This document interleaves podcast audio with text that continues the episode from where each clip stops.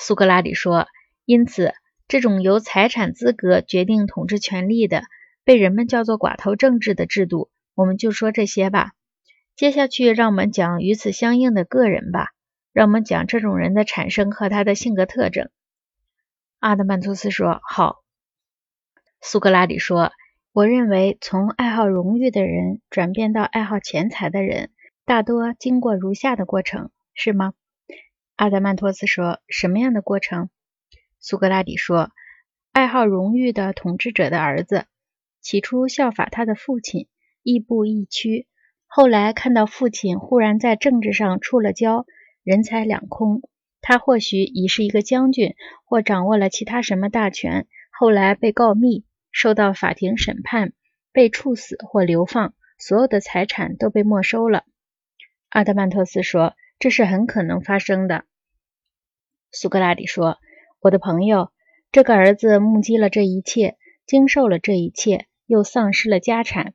我想他会变得胆小，他灵魂里的荣誉心和好胜心会立即动摇，他会因羞于贫困而转向挣钱，贪婪的、吝啬的。”节俭苦干，以炼聚财富。你不认为这种人这时会把欲望和爱财原则奉为神圣，尊为心中的帝王，视之以黄金冠冕，配之以波斯宝刀吗？阿德曼托斯说：“我是这样认为的。”苏格拉底说：“在这原则统治下，我认为理性和激情将被迫折节为奴。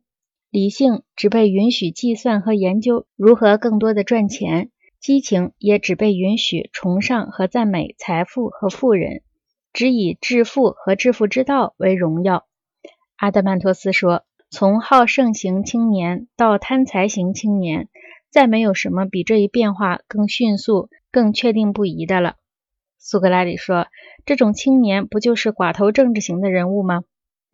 阿德曼托斯说：“不管怎么说，我们这里所说的这种年轻人。”反正是和从寡头政治所从发生的那种制度相对应的那种人转变过来的。